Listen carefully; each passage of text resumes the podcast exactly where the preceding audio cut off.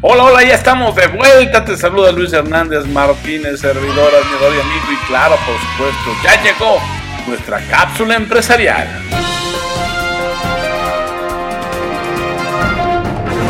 Hola amigos de Alta Dirección Jurídica, bienvenidos a su cápsula empresarial. Hoy nos da mucho gusto recibir a Daniel Lara de Quirón Oficinas FIMAS y Alberto Padilla de Tecnocasa. Bienvenidos chicos. Hola, ¿qué tal? Buenos días. Pues bueno, aquí retomando nuestra dinámica para informar a nuestra audiencia del tema inmobiliario, queremos hacerle una pregunta. ¿Cuáles son las características de mi crédito hipotecario ideal? ¿Cómo elijo este crédito? Bueno, Monse, yo, yo respondería primero a el, cómo lo elijo. Y sería un producto que satisfaga mis necesidades. Porque siempre hemos dicho que no hay perfil malo ni producto malo bancario. Solo hay que buscar el producto adecuado con el perfil adecuado. ¿No? Yo soy de la idea de que todos los productos de los bancos son muy buenos, pero a veces el error está en que elegimos por elegir o elegimos por acercarse a tu banco de preferencia. ¿no? En el mercado hay más de 30 productos hipotecarios. Entonces, el truco está en buscar el, el perfil adecuado para el producto bancario adecuado. Y con base a las características que preguntas de cuáles serían las ideales, eh, hay condiciones que podrían ser más favorables que otras, ¿no? Y vuelvo a repetir lo mismo sobre el perfil adecuado, va con base al banco, eh, pero podría catalogarlo en tres. El primero sería los seguros, que es, alguien, que es algo que no se toma en cuenta muchas veces. Eh, la mayoría de las personas creo que ve la tasa de interés y lo que va a pagar al mes, pero no tomamos en cuenta el tema de los seguros. ¿Qué hacen los seguros? ¿Cuánto cuestan los seguros? ¿Y cómo funcionan?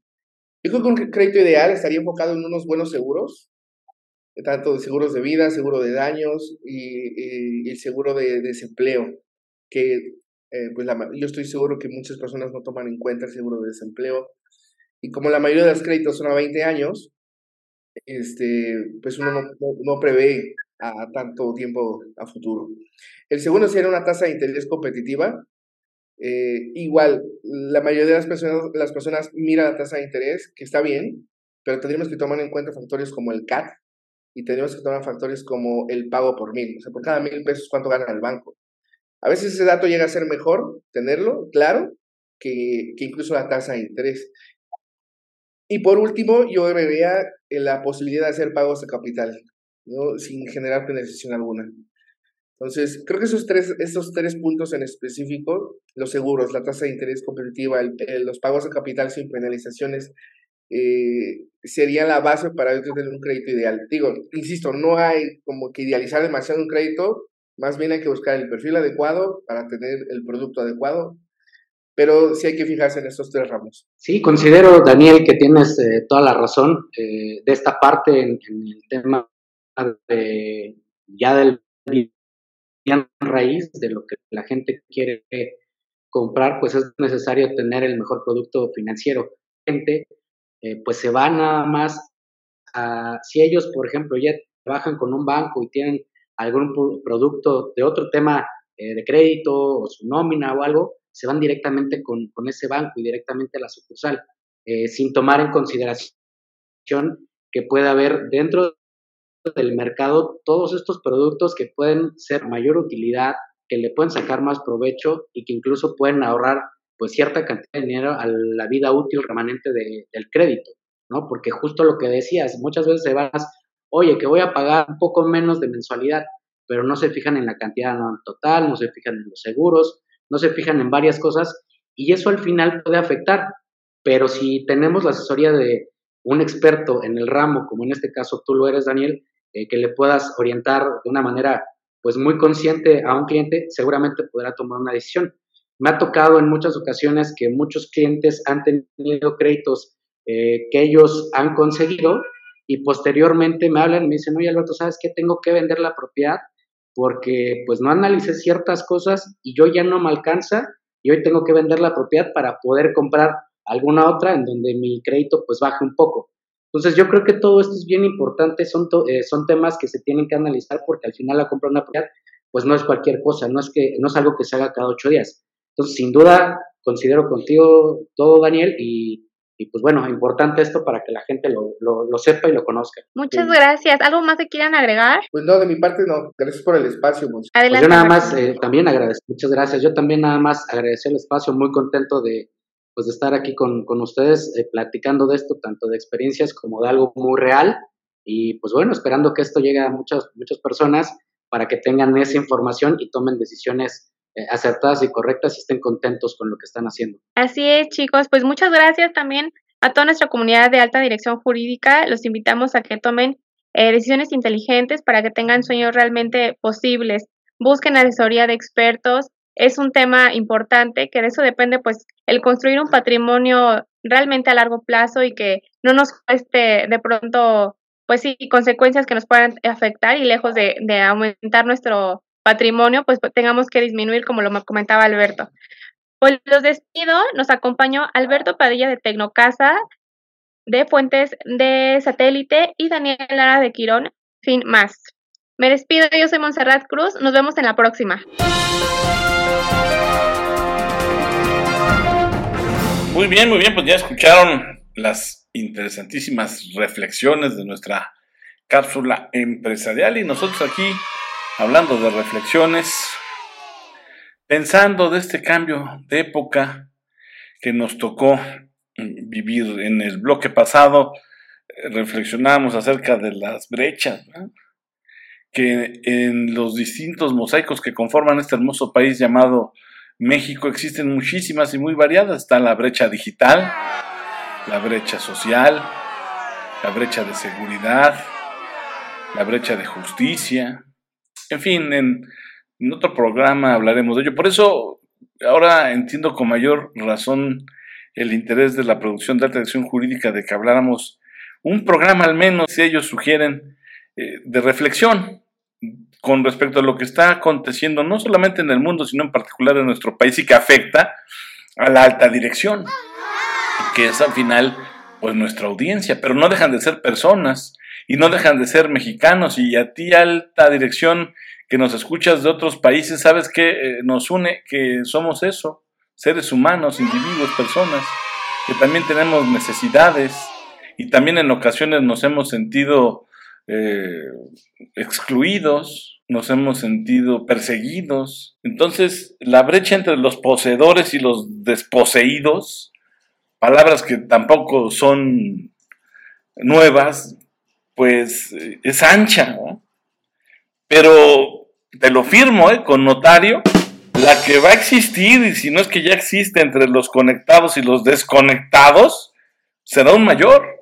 El mundo se desarrolla tan rápidamente y te diré que si habláramos en términos de conectados y desconectados, también tendría que hablarte entonces ya de dos civilizaciones distintas. Suena fuerte, pero ya estaríamos hablando quienes viven dentro de lo que es el ecosistema digital, que incluye por supuesto lo electrónico, el ciberespacio, el metaverso, y los que viven fuera de ello, los que viven en el exterior. Pero, ¿y qué crees nuevamente? Esto tampoco es nuevo. Revisa tú la historia de la humanidad, incluso revisa cómo es que se fueron construyendo las ciudades, los de mayor recursos, los que podían pagarse lo que fuese necesario, frente a, los que la suerte económica no les sonreía, cuando no los hacían sus esclavos, cuando no los hacían sus sirvientes, los querían lo más lejos posible de sus lugares de vivienda, los querían alejados, lejos de ellos. Y entonces tenías eh, lugares poblacionales eh, llenos de gente pobre, miserable, y tenías los suburbios o los alrededores, de la gente que podía pagarse y darse el lujo de vivir alejado de esa sociedad empobrecida. Las nuevas redes globales de comunicación digital, hoy omnipresentes, integrales, crean justamente un espacio social nuevo, que impulsa lo totalizador, en apariencia te digo, porque de verdad tú no permites que cuando... todos son corruptos, no, tampoco es cierto. Tampoco es cierto que todos los políticos mexicanos son corruptos, no, no es cierto. Como tampoco es cierto que todos los empresarios son buenos, no, no, no es cierto.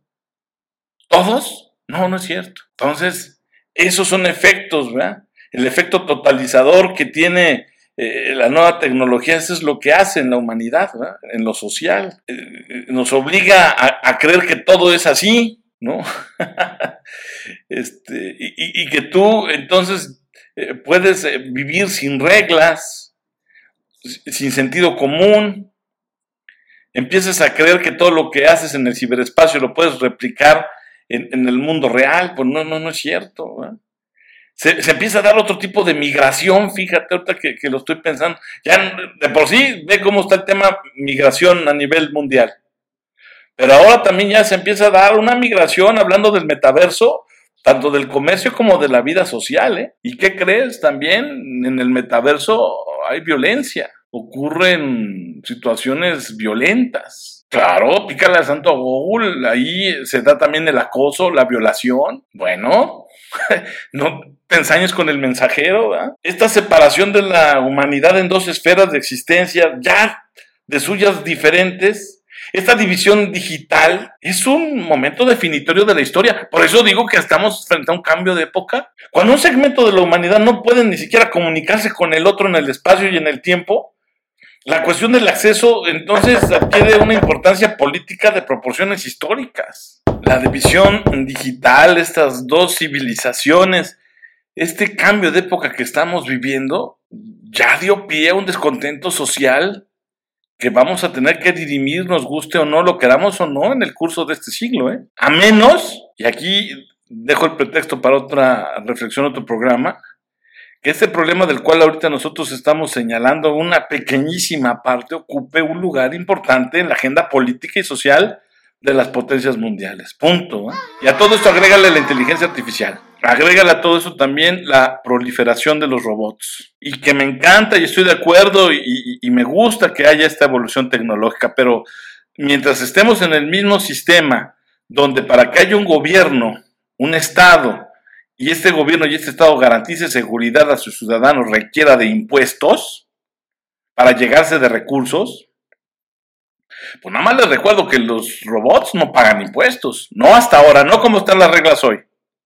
La inteligencia artificial tampoco se va de vacaciones y, y, genera riqueza y derrama económica para que las empresas puedan seguir vendiendo sus productos o servicios, no por lo menos hasta hoy. Entonces necesitamos hacer un alto y reflexionar realmente cuál es la utilidad que le queremos dar a la tecnología, a su presente revolución y las que vienen. A mí si me preguntan, primero las personas. Entonces, el actuar de las potencias mundiales, de los gobiernos, sin duda, determinará en buena parte cuál va a ser la lucha política de los años por venir en esta nueva época. Y lo digo yo, no, esto que te voy a decir lo ha escrito la historia con sangre. Todo va muy bien hasta que empieza a ir mal y la gente se levanta y dice hasta aquí. La gente que ya no tiene nada que perder se harta y dice hasta aquí. Entonces, hagamos ese alto necesario y si ya algo nos ha podido enseñar la historia, como humanidad. Es que hay momentos en los que uno no tiene que titubear ni dudar. Y lo que va primero es la persona, el ser humano. Bueno, pues antes de retirarnos, como lo hemos hecho a lo largo de esta quinta temporada, la reflexión también relacionada con la alta dirección de eh, un refrán que en esta ocasión alta dirección jurídica, gracias, me preparó ese que espero conozcas, el que nace pa' maceta, el corredor no pasa. sí, recuerda, claro, ser empresario es un oficio y como todos requiere de cualidades eh, eh, y experiencias previas que se pondrán siempre en juego y apalancarán la capacidad de descubrir y realizar negocios. Para hacer empresa se dice eh, hay que atreverse. Nadie sabe si podrá cuando lo intenta por primera vez, eso es obvio. Los caminos son infinitos, son de cada cual, ¿no? Este, dependerá de cada circunstancia, ciertamente, por eso se dice que para hacer empresa hay que hacerla y no cualquiera está en las eh, condiciones. Si se intenta y no se logra, no hay que desilusionarse, porque lo importante es encontrar para qué se es bueno y dedicarse a ello con determinación, entusiasmo, pasión y perseverancia. Muchos viven con la ilusión de hacer una empresa, de dirigir una empresa, pero esto no es para todos. Dicho de otra manera, el que nace para maceta del corredor no pasa. ¿eh? Está chupando esta mandarina. Bueno, pues agradezco la atención aquí a todos los que estuvieron presentes. Muchas gracias por darse la vuelta hasta acá. Se les agradece en el alma. Luis Hernández Martínez, servidor, animador de amigo, te pide, te suplica, seas feliz. Sé muy feliz porque dicen y dicen bien, la vida es muy buena. Hasta la próxima.